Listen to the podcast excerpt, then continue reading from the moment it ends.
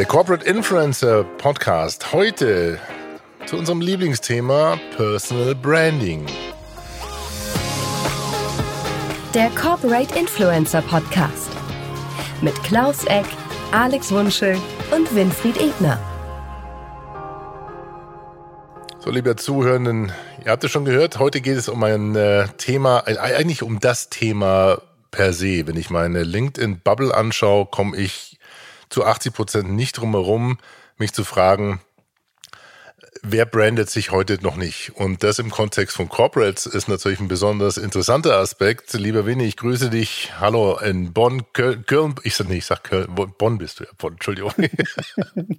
ja, also wir nehmen kurz vom 11.11. .11. auf. Da ist wichtig, dass äh, wir jetzt in Bonn sind. Es ist richtig sonnig. Ich freue mich jetzt über, mit euch über Personal Branding zu sprechen. Die Sonne brandet einen ja auch. Klaus, wie geht's dir beim Thema Personal Branding? Grüße nach München. Ja, schöne Grüße auch aus München. Also bei Personal Branding denke ich nicht, dass man Menschen in Flammen setzen sollte oder ein tolles Doch, Bild den einen oder anderen würde ich gerne anzünden. Das klingt sehr aufregend, wenn man hört Personal Branding. Im Prinzip geht es darum, mit Kompetenzen zu punkten und mit nichts anderem. Insofern ist es ein schönes Thema, wenn man es positiv betrachtet. Ja, Klaus, es ist ein schönes Thema, aber ich finde, was äh, da draußen rumläuft zum Thema Personal Branding, ist wirklich ähm, schwierig. Warum ist es schwierig? Weil der Begriff Personal Branding total missbraucht wird. Ich mache jetzt mal ein kurzes Beispiel, weil es mir in den letzten Wochen deutlich aufgefallen ist, besonders auf LinkedIn. Also sich selbst eine, im Selfie zu zeigen, eine schöne Pose zu zeigen und, und darunter oder darüber einen Text zu schreiben, ist noch nicht Personal Branding. Also ich als Kommunikationswissenschaftler regt mich immer auf über Text-Bildscheren. Ähm, also der, das Bild passt einfach nicht zum Text. Und ich, ich bin dann immer erstaunt, wenn man auf das Thema Personal Branding inhaltlich eingeht und dann eine sehr reduzierte Sicht ähm, der Welt und äh, was Personal Branding denn sein soll, ähm, da aufgetischt bekommt. Wie denkst du drüber? Also Personal Branding ist kein geschützter Begriff. Es gibt diesen Begriff seit etwa 25 Jahren, damals äh, von ja. Tom Peters ins Leben gerufen, 97. Er hat ein Buch drüber geschrieben und das popularisiert über Fast Company damals. Und da ging es darum, damals schon, dass man seine Kompetenzen zeigt, damit man Karriere machen kann, dass man Sichtbarkeit erhält, um ein Ziel zu verfolgen. Leider ist das jetzt so, dass jeder Zweite auf LinkedIn unterwegs ist und Bilder online stellt von sich und zeigt, oh, so arbeite ich gerade in meiner Company, es ist ganz cool hier zu sein, wir haben das beste, weltbeste Team, ich habe die weltbesten Kollegen, wunderbar, aber leider ist das aus meiner Sicht noch kein Personal Branding, sondern eher Selbstdarstellungsorgie. Ich, ich finde, äh, ich müsste ein bisschen. Ja, Winnie. Sorry, Alex. Nee, nee, bitte. Naja, das heißt im Grunde, ich müsste einen ruhigeren Puls bekommen, wenn dann im Profil selbst drinsteht, dass es Personal Branding Coaches sind, weil ich merke halt, die Inhaltstiefe, die da teilweise stattfindet, ist so gering, dass ich ähm, schon mich anfange aufzuregen und dann äh, lieber nichts schreibe. Oder ja, aber der Kakolores beginnt doch schon dann mit diesem komischen Algorithmus von LinkedIn, der mir quasi jeden von meinen Freunden, die so einem Personal Branding Experten folgen und dann irgendwo nur auf Gefällt mir klicken, seinen Schlons mir in meinen Feed drückt. Niemand, das ist doch kaputt, Alex, dieses Ding. Alex Winnie, niemand interessiert sich für Personal Branding Expertise. Ja, aber scheinbar, scheinbar ein paar meiner Bubble und die muss ich immer wieder rausfiltern. Ich kick jetzt schon langsam wirklich die Leute wieder raus, die solche Personal Branding Experten so hochhalten das und diese, Prost diese digitale Prostitution von Banalitäten und Kalendersprüchen heroisch feiern. Ich kann das nicht. Das hat nichts mit Personal Branding zu tun. Das hat eher was mit Selbstdarstellung zu tun und mit der Art und Weise, wie bestimmte Menschen auf LinkedIn unterwegs sind. Es liegt daran, das habt ihr völlig recht, dass der Algorithmus Emotionalisierung unterstützt. Und wenn ihr euch aufregt und einen Kommentar darunter schreibt unter dem Personal Branding Beitrag, habt ihr das Pech, dass ihr noch mehr davon sehen werdet. Ja. Aber wo ist die Grenze? Äh, Frage an euch beide, Entschuldigung, Winnie. Äh, ähm, wo, wo ist dann die Grenze zwischen der, dem negativen Personal Branding und der Selbstdarstellung? Also der Selbstdarstellung und der richtigen Darstellung meiner Kompetenzen. Wo ist die Linie? Also weniger ist mehr. Es geht darum, nicht immer zu sagen, ich kann etwas besonders gut, ich habe folgende Angebote, die ich dann auch noch verkaufe, was dann meistens unten drunter steht. Nein, es geht darum, dass ich einfach über meine Fachthemen kommuniziere, das Ganze vielleicht auch ein bisschen emotionaler mache, aber nicht die Emotionalisierung an erste Stelle stehe und mit Clickbaiting die versuche, die Leute abzuholen. Also ich glaube, das funktioniert nicht. Und man kann sich auch anschauen, wie Winfried Ebner, Dr. Winfried Ebner, äh, regelmäßig auf LinkedIn postet und zum Betonen Beispiel wir zu selten das unser drittes genau, Gespräch genau. mit einem Doktor Weil ist. der Ein Doktor. Titel, der Titel ist wichtig, das Buch, was wir geschrieben haben, auch nicht unwichtig. So ein Podcast, Alex, schadet auch nicht fürs Personal Branding. Das sind alles Dinge, die was mit Leistung, Arbeit und Disziplin zu tun haben.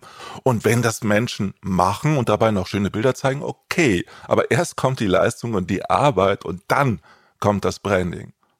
Oder, Winnie? Ja, also vielleicht, ja, ja, vielleicht wollen wir es auch mal ins Positive jetzt sehen und die positive Definition von dem, was wir unter Personal Branding verstehen und was wir auch im Buch nochmal ausgeführt haben. Ich glaube, über 40 Seiten haben wir darüber geschrieben, weil es ja so ein wichtiges Thema ist.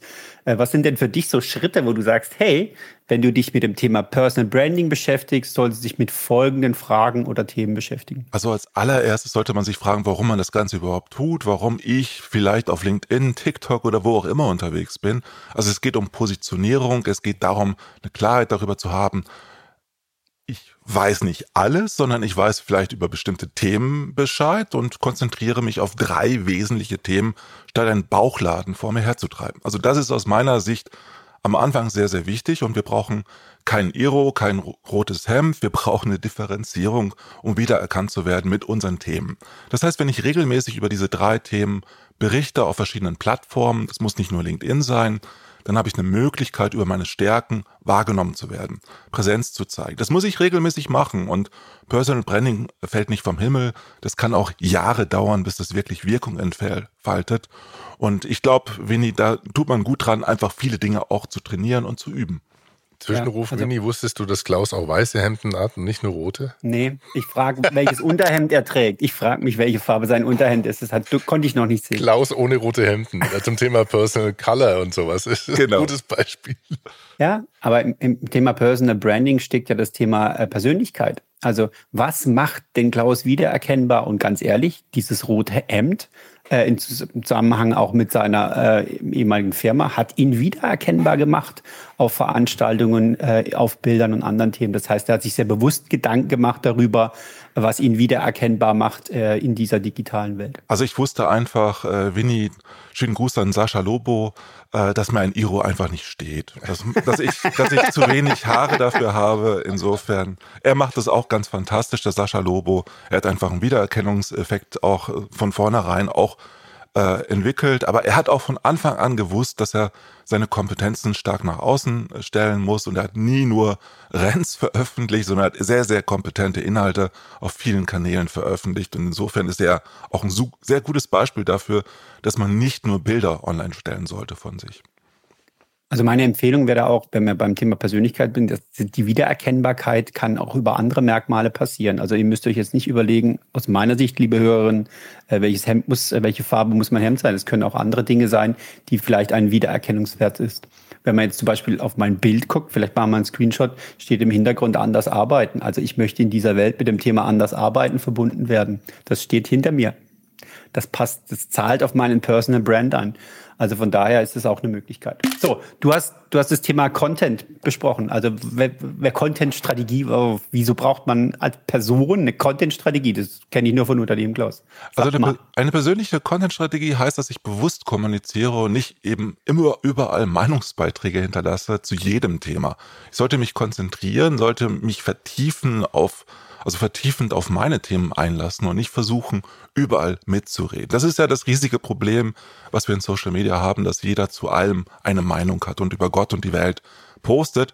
Und wenn ich natürlich darauf achte, dass ich möglichst viele Views bekomme, dann muss ich Mainstream-Inhalte anbieten, die aber nichts zur Positionierung beitragen, aber sehr viel zur Reichweite. Und das nervt uns alle, Alex, oder? Dass die Menschen halt so viel Sichtbarkeit haben äh, für Themen, wo wir sagen, das hat doch nichts mit Kompetenzen zu tun. Ich versuche gerade für mich gedanklich ähm, so diese ähm, Klammer zu schließen oder diesen, diesen Sprung zu schaffen zu dem, was äh, ähm, wir eigentlich jetzt hier adressieren. Unsere Zuhörerinnen und Zuhörer sind ja überwiegend im Corporate-Umfeld, im Unternehmensumfeld. Und jetzt haben wir ja viel, sicherlich gibt einfach oder schafft man es einfach, negative Beispiele oder nervige Beispiele so von Personal Branding Experten, die sich selber als Eigen, Eigenunternehmen, als Solopreneure darstellen wollen und müssen und das über Gebühr teilweise zelebrieren. Da gibt's genug Beispiele. Jetzt denke ich aber mal zurück an eine Date von einer Telekom, an ein rotes Hemd vom Klaus Eck, ähm, an, an vielleicht dann doch die Corporate Influencer und Winfried, vielleicht kannst du aus deiner Erfahrung noch ein bisschen reflektieren oder Klaus auch. Wie weit ist denn dann die Neugier von denen, die Inso-Programme mitmachen ähm, oder fragen vielleicht ja, ist, brauch, da, soll ich oder brauche ich eine grüne Krawatte? Brauche ich grüne Socken? Thema Dativ. Brauche ich eine rote oder eine magenta äh, ein Color Code in meinem Auftritt? Würde das würde das meinen Job fördern, lieber Dr. Ebner, wenn ich jetzt hier im Corporate Influencer Programm der Telekom mitmache? Das heißt, bei dir, wenn ich jetzt dahinter schaue, sorry, aber mein, der, der Winnie, der ist Magenta durch und durch hier. Guck mal, anders arbeiten Magenta da hinten, dann We Love Community Magenta. Ähm, die Hautfarbe Magenta heute durch die Sonne. Also insofern die Zungenfarbe auch, die herausblickt gerade. Die, die Schuhe können wir gerade nicht sehen. Also lass uns ganz kurz mal zu dem Thema Color Code und Corporates vielleicht ein paar Meinungen austauschen kann mhm. doch förderlich sein. Ich denke an eine, ganz schlimm, um das abzu, äh, nicht ganz schlimm, will ich jetzt nicht sagen, aber an einen Kunden ähm, aus einer speziellen Beratungsecke und die hatten wirklich alle die gleichen Krawatten, Krawattenfarben, die gleichen Hemden. Da war das vorgeschrieben, auch im Außenauftritt. Also wenn man das übertreibt, äh, auf einzelne Farben setzt und den Leuten vorschreibt, dass sie plötzlich nur noch in gelbe, grüne oder andere T-Shirts durch die Gegend laufen, dann würde ich sagen, das ist schon nah an, mein, an meiner Idee von Klonkriegern dran, dass man nicht äh, so sehr von seiner persönlichen Content-Strategie ausgeht, sondern versucht möglichst nah an der Brand zu sein. Das ist was anderes. Es geht nicht so sehr darum, dass man Magenta oder andere Farben übernimmt, äh, zu seiner Farbe macht, kann man natürlich auch machen, sondern es geht eher darum, dass man einzigartig, B-mäßig eben wahrgenommen wird mit Themen. Das kann ich auch über einen Profilslogan mhm. übrigens machen auf LinkedIn. Reicht völlig aus. Also ich muss keine bestimmte Hemdenfarbe haben, um erfolgreich zu sein. Oder, oder? Profilbilder, ja, Mini. Also man könnte ja sagen, jeder, der bei ja. euch mit äh, aktiv mitarbeitet, äh, bitte packt ein paar Magenta-Pixel bei euch mit ins Profilfoto. Macht sowas Sinn? Ja, ich finde ich finde es halt deshalb so interessant. Ähm, dass wir wissen von den Corporate Accounts, dass wir Contents, die wir ausspielen auf fremden Plattformen, wenn die quasi branden und da ein T draufsetzen, dass die ganz schlecht oder schlechter wahrgenommen werden. Äh, und ich finde halt solche andere Codes, die aus meiner Sicht aus der Community heraus entwickelt werden müssen, sollten, ja, als Ideen, dass man andere Codes viel einfacher einbinden kann im Bild und dann auch wieder eine Wiedererkennung hat, aber das nicht so hart gebrandet ist. Ja, und ich glaube, das ist viel angenehmer, wie wenn ich jetzt da immer ein T-Logo im Hintergrund gehabt hätte. Mhm. Äh, und von daher, dass das, äh, also sich da intelligente Gedanken zu machen, was eine Wiedererkennung sein kann, ist enorm wichtig. Und ich glaube, dass in einer Gruppe zu spielen, wir hatten jetzt eine Episode über Hashtags, wo man sich überlegen kann, was die Hashtags sind, die die Gruppe nimmt. Das ist ja auch ein Brand, also ein, ein, ein, kann ein Brand für eine Initiative sein, ist enorm wichtig, um, um äh, mehr Kraft zu entwickeln. Das ist vor allen Dingen dezenter, weil ich kann den Hashtag überall einbinden, kann dadurch halt das Wir-Gefühl betonen und muss halt nicht eben eine gemeinsame Farbe verwenden, sondern es geht eher darum, vielleicht bei Hintergrundbildern auch auf die Company zu verweisen,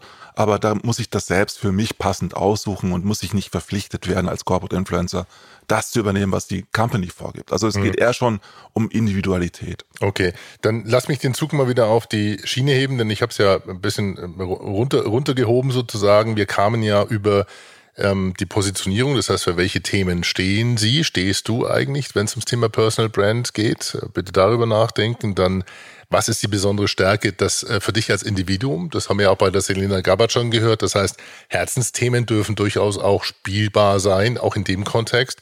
Und dann, was macht sie wiedererkennbar? Beim Klaus ist es das rote Hemd, ab und zu mal. Er hat auch sehr viel Weiße, kann ich dazu sagen. Beim Winnie habe ich die Farbe im Hintergrund so ein bisschen. Mal gucken, was da davon bleibt. Ich habe, glaube ich, gar nichts. Ja. Meine Frau hat gesagt, macht bloß kein Color Code. Ja, wir haben so ein paar Spezialisten, die sagt, wenn du jetzt anfängst, alles in Orange oder in, in, in Grün oder sowas in Rot zu denken, dann lässt sie sich scheiden. Äh, du bist groß genug, dich erkennt man so auch wieder, hat sie gesagt. Also für mich ist die Größe dann oder die Stimme dann mein, mein Brandmerkmal. Und jetzt waren wir bei, bei dem Thema Content und da jetzt wieder zu euch zurück. Im Audio Corporate Voices Bereich ist es ähnlich wie bei euch.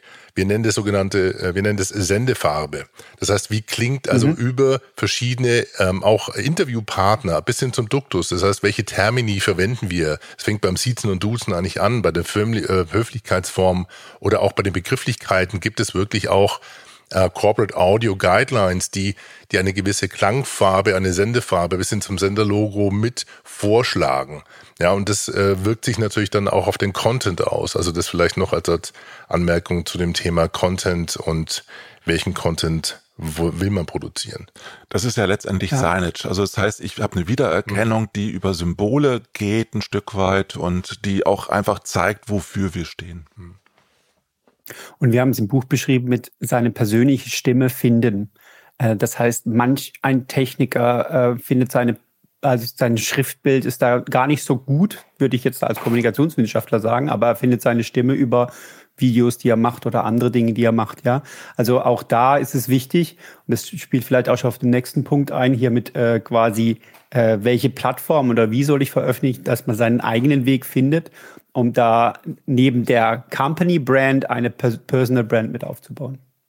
Also ganz, ganz wichtig dabei ist einfach die Kontinuität, dass ich es regelmäßig mache und wirklich Jahre dran bin.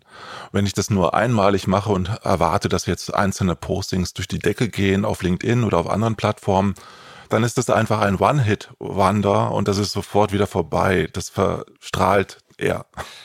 Aber äh, auch da, ich meine, ganz ehrlich, äh, wir kamen ja über die Jahre hinweg auch äh, aus dem Bereich Social Media Redaktionsplan und die Frage bei vielen Kunden war, wie oft soll ich denn jetzt auf Facebook posten?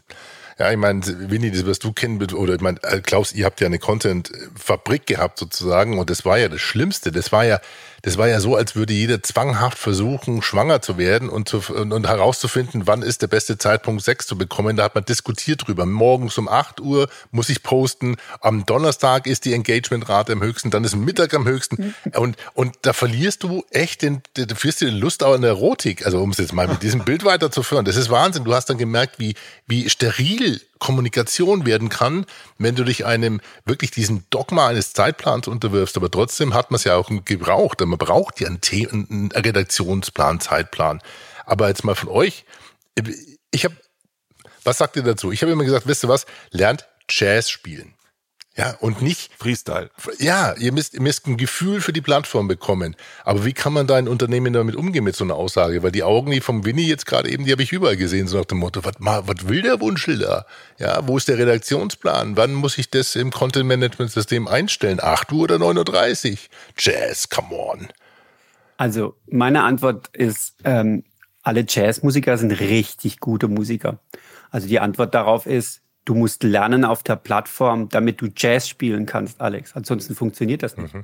Also quasi Jazz zu spielen, ohne die Grundlagen zu wissen, ohne die, äh, die, äh, die, die Mechaniken einer Plattform zu verstehen, äh, ist, ist nicht Jazz, sondern ist einfach nur schräge Musik. Ja, mhm.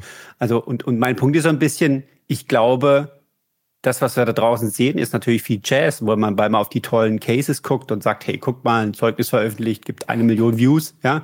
De facto ist das, was dahinter steht und sich zu überlegen, ähm, was die Plattformen dann mutig vorausgehen und neue, neue Dinge mal auszuprobieren. Das ist dann, was Jazz ist. Aber da ist mhm. viel Grundlagenarbeit.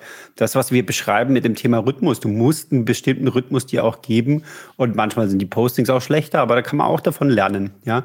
Und äh, es geht halt nicht einfach nur zu sagen, ich mache jetzt einen One-Hit-Wonder und dann äh, äh, lege ich mich wieder hin. Mhm. Das ist wie wenn man sagt, äh, produziert uns mal ein Viral. Gab es ja auch schon als Aufträge. Also wie du sagst, äh, es geht darum, dass man die Regeln kennen muss, damit man sie brechen kann. Und das heißt auch in letzter Konsequenz, es ist gut für sich, äh, eine eigene Redaktionsplanung zu haben, damit man sich da nicht dran halten muss. Das heißt, am Anfang ist es ganz gut, einen Rhythmus zu haben, im Sinne von zu bestimmten Zeiten auf LinkedIn zu posten, aber dann darf man sich das jederzeit auch rausnehmen, das zu anderen Zeiten zu machen. Wichtig ist es deshalb, weil viele halt überhaupt nicht den Rhythmus haben und regelmäßig einmal die Woche etwas posten, sondern darauf warten, dass sie halt eine grandiose Idee haben und dann jeden Tag oder irgendwann posten. Das funktioniert nicht, weil die grandiose Idee kommt nicht von selbst. Ich muss dafür Zeiträume haben. Und was Unternehmen inzwischen bei Corporate Influencer Programmen ganz oft machen, ist, diese Zeiträume zur Verfügung zu stellen. Zweieinhalb Stunden in der Woche ist viel Zeit für eine Freistellung für Corporate Influencing in einem Unternehmen. Das heißt, in diesen, in diesen, zweieinhalb Stunden äh, sollte ich kein Bullshit machen, sondern wirklich Personal Branding im Sinne von, ich zeige, woran ich arbeite, was für Themen mich bewegen und schaffe es dadurch, mich zu positionieren, auf meine und auf die Reputation meines Unternehmens einzuzahlen. Darum geht's. Und das ist das, was ja auch bei der Telekom, Winnie, auch pass passiert ist bei den Corporate Influencern.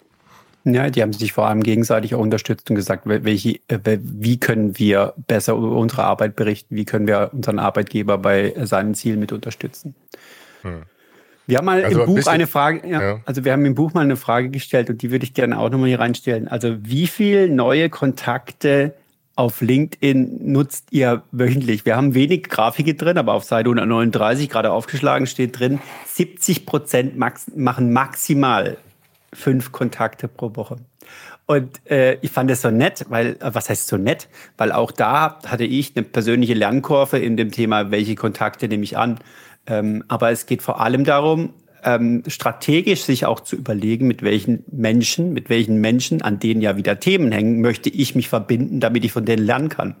Und darum sind fünf Kontakte natürlich erstmal eine Zahl, aber äh, also aus meiner Sicht könnten es deutlich mehr sein, wenn man sich systematisch ja. an das Thema rangeht und natürlich Menschen auch sichtbar werden auf solchen Plattformen über ihre Themen. Also Winnie, ich äh, stelle den Leuten in meinen Workshops immer diese Frage und ich halte immer danach das Blatt rauf, hoch, wo drauf steht fünf als Antwort, weil ich davon ausgehen kann, dass wirklich die meisten diese Zahlen nennen und das drückt auch aus, dass viele Angst davor haben, dass zu viele auf sie zukommen. Klar, es wünschen sich alle große, großartige Reichweiten für ihre Themen, aber sie wollen nicht den Preis des Networkings zahlen im Sinne von kontinuierlich die Kontakte auszubauen. Die sind aber gerade beim Personal Branding sehr, sehr wichtig, um Unterstützung zu erhalten. Natürlich intern im Unternehmen ist das ganz grandios, weil bei einem Corporate Influencer Programm kann ich dann mit den Kollegen und Kolleginnen zusammen auch Dinge entwickeln. Und wie du es beschreibst, das ist einfach Arbeit. Du bist auf einer Konferenz, die ist digital, die hat eine Teilnehmerliste, da sind Leute in der Plattform, man schaut sich die an, man überlegt sich, wer war im Vortrag oder bei welchem Vortrag war ich. Das heißt, man geht hinterher, schreibt ein persönliches Anschreiben und sagt, warum man sich mit den Kolleginnen mhm. verbinden möchte. Das kostet Zeit. Ähm, aber das ist das, was wir mit dem Thema Networking und das Thema, wie aktiv ähm, diese, diese, die eigene Community gestalten meinen, weil wenn man passiv da sitzt und wartet, dass Menschen einen ähm, irgendwie anschreiben oder sehen, das passiert. Mit einer gewissen Reichweite fängt es auch an.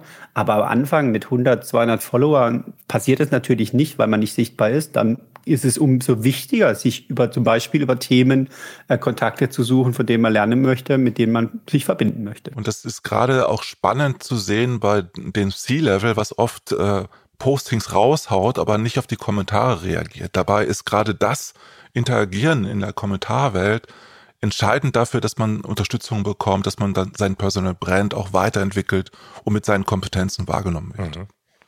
Für mich, für mich ein Kernsatz für den, für den Alex, weil ich dich auch nicht so viel auf LinkedIn sehe, Zwinker, Zwinker. Der Kommentar von heute ist der Like von gestern. Der Kommentar von heute das, ist der Like das ist von meine, gestern. Das ist meine LinkedIn-Strategie. Ich bräuchte halt mal wirklich einen guten LinkedIn-Spezialisten, weißt du? Ich, äh, Vielleicht solltest du im Büro mal dich umschauen. Oh, du weißt nicht, wie, wie weit der mich schon äh, äh, treibt. Über die Suche, und, und, über die Suche. Genau. Und irgendwann, irgendwann seht ihr dann auch von mir so äh, äh, Selfies, Selfies, mit äh, genau mit nachdenklich äh, gut aussehenden in die Ferne blickenden philosophischen Grundles Grundsätzen zum Thema der Welt und äh, sonst auch was. Und, und dann vertäge ich euch dann unten, ja. Also das heißt, äh, ihr müsst dann auch wirklich antworten. Ihr müsst dann, und oben äh, drüber steht, schau mal in die Augen. Ja, ne, genau. also so hat man diese Episode angefangen. Lass es doch mal so ein bisschen Richtung. Aber jetzt mal ernsthaft. Ähm, was die Frage, was bringt's? Jetzt sind wir ja ein Corporate Influencer Podcast und Personal Branding, okay, das ist ja ein long-hanging fruit. Ja, also jeder, der ein eigenes Business hat, der will sichtbar werden, der hat irgendwann ein Angebot, der, der will da aktiv raus. Wenn ich jetzt ein Mitarbeiter, Mitarbeitender bin von einem Unternehmen, ähm, wie, wie, wie, was kann man denen an die Hand geben? Warum lohnt sich denn äh, Personal Branding im Kontext? Also es lohnt sich in jedem Fall für jeden, der Karriere machen will, weil er mit seinen oder ihren Kompetenzen einfach sichtbarer ist. Also das ist für diejenigen, die Mitarbeitenden eines Unternehmens immer sehr, sehr gut. Und ich bekomme einfach unglaublich viel Feedback auf das, was ich tue, was ich veröffentliche. Wenn ich Bücher schreibe, wenn ich Podcasts mache, wenn ich Beiträge nur poste auf LinkedIn, führt es einfach auf Dauer dazu, dass ich mit meinen Themen verbunden werde, eingeladen werde zu Events als Speaker, sowohl wenn ich Mitarbeiter, Mitarbeiterin in einem Unternehmen bin, wie auch wenn ich Freelancer oder Berater oder sonst was bin. Mhm. Also es funktioniert einfach sehr, sehr gut, um die eigenen Ziele zu erreichen. Die muss man aber allerdings immer wieder bewusst sehen. Genau. Ich war äh, vor einigen Tagen ähm, bei einer Gruppe von Kolleginnen äh, aus dem Journalismus. Und das Zweite, was Personal Branding bringt, ist das Thema Ruf und Glaubwürdigkeit. Also sich als Journalist zu erklären und zu sagen, wie Beiträge entstanden sind, trägt extrem auf Glaubwürdigkeit. Das ist ja ein Riesenthema zurzeit bei Fake News und allem Möglichen, was mhm. da rumschwirrt.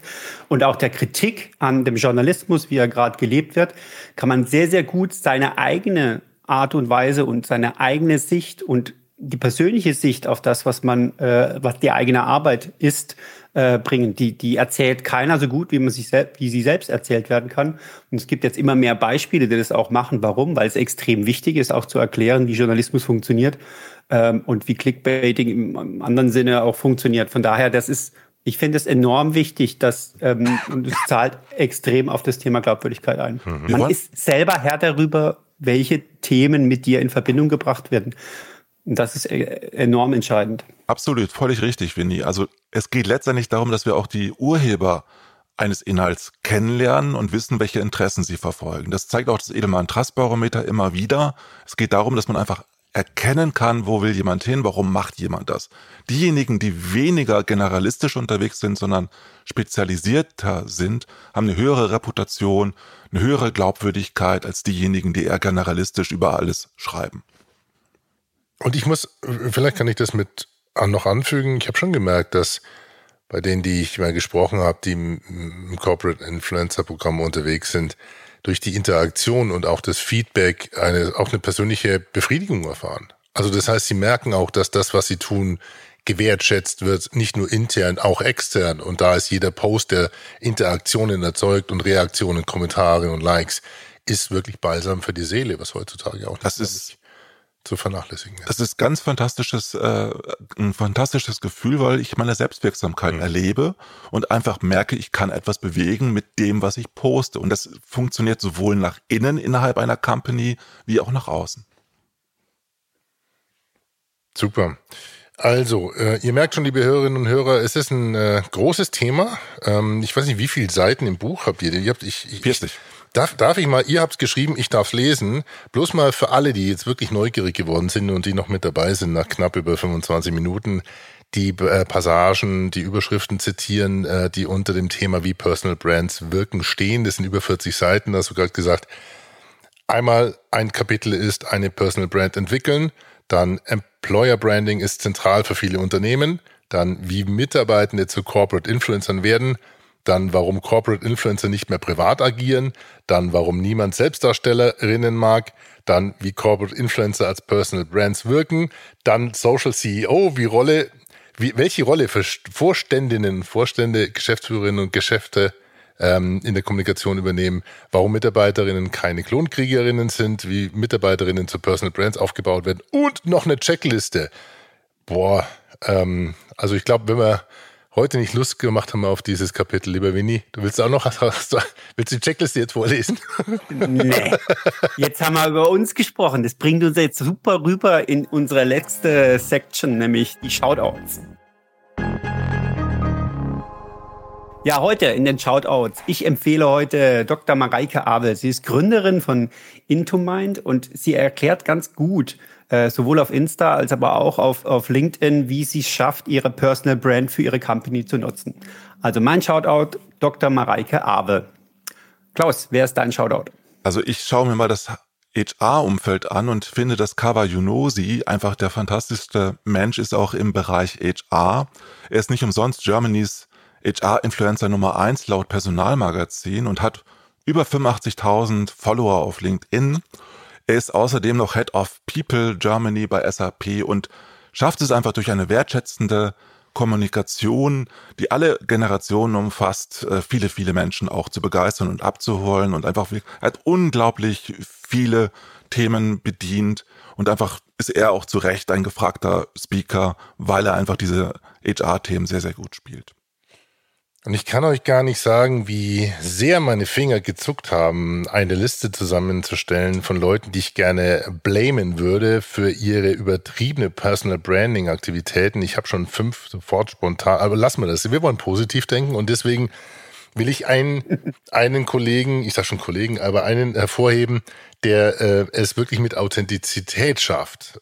Er ist einfach gerade raus so eine Personal Brand geworden, dass man äh, den Hut ziehen darf. Äh, das will ich hier auch machen. Chapeau Klack vor Philipp Westermeier, der um sich herum mit seinem Team aber auch, aber seine Persönlichkeit so spielt, dass sie wirklich glaubwürdig, glaubhaft ist. Und wenn mal ein Selfie von ihm kommt, dann ähm, ist das nicht der weitläufige Blick in die Ferne und äh, da steht drunter, ich habe eine Vision, sondern dann hat er wirklich jemanden wieder als Gesprächspartner, von dem man denkt, Mensch, das ist doch, das ist, wie kommt er zu dem geilen Termin? Und das äh, macht er äh, für mich in einer brillanten Art und Weise. Also Philipp Westermeier, Grüße von München nach Hamburg und äh, Chapeau Klack nochmal das ist mein Shoutout diese Woche. Er ist ja nur Gründer der OMR und hat sogar eine eigene Zeitschrift bekommen und ist sowieso auch ein gefragter Podcaster und Speaker. Insofern lohnt es sich sicherlich, ihm auch zu folgen auf Hast LinkedIn. Du gesagt, nur Gründer der OMR. Nur. Der nur, nur, nur im Sinne der von nur diese kleine Digitalkonferenz. weil du das ah, unter, ich habe es nur erwähnt, weil du es unterschlagen hast. Ach so, ja, ich, also ich ging schon davon aus, dass unsere Hörerinnen und Hörer Philipp Westermeier und die OMR, also den Namen kennen. Aber er gut. Also, damit haben wir das auch fürs Protokoll.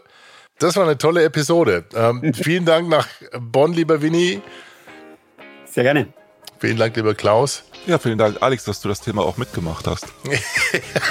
Jetzt musst du es doch noch triggern, gell? Weil wir waren ja eigentlich sehr gut geladen hier für diese Episode, weil es gibt einfach wirklich so viele nervige Beispiele inzwischen und ich muss einfach, ich habe inzwischen, um es abzuschließen, mehr Arbeit, mein LinkedIn meine LinkedIn-Bubble, mein Feed zu bereinigen, als dass ich äh, tolle Informationen bekomme. Ich weiß nicht, wo ich da reingerutscht bin. Irgendjemand, ähm, ich muss nochmal mit LinkedIn sprechen oder ich hole mal so einen LinkedIn-Experten, lieber Winnie, wenn du einen weißt, dann empfehle mir einen. ich, ich schaue ich schau mich mal um hier im digitalen Raum. Dann liebe Grüße, macht's gut. Tschüss. Macht's gut, schöne Woche. Ciao.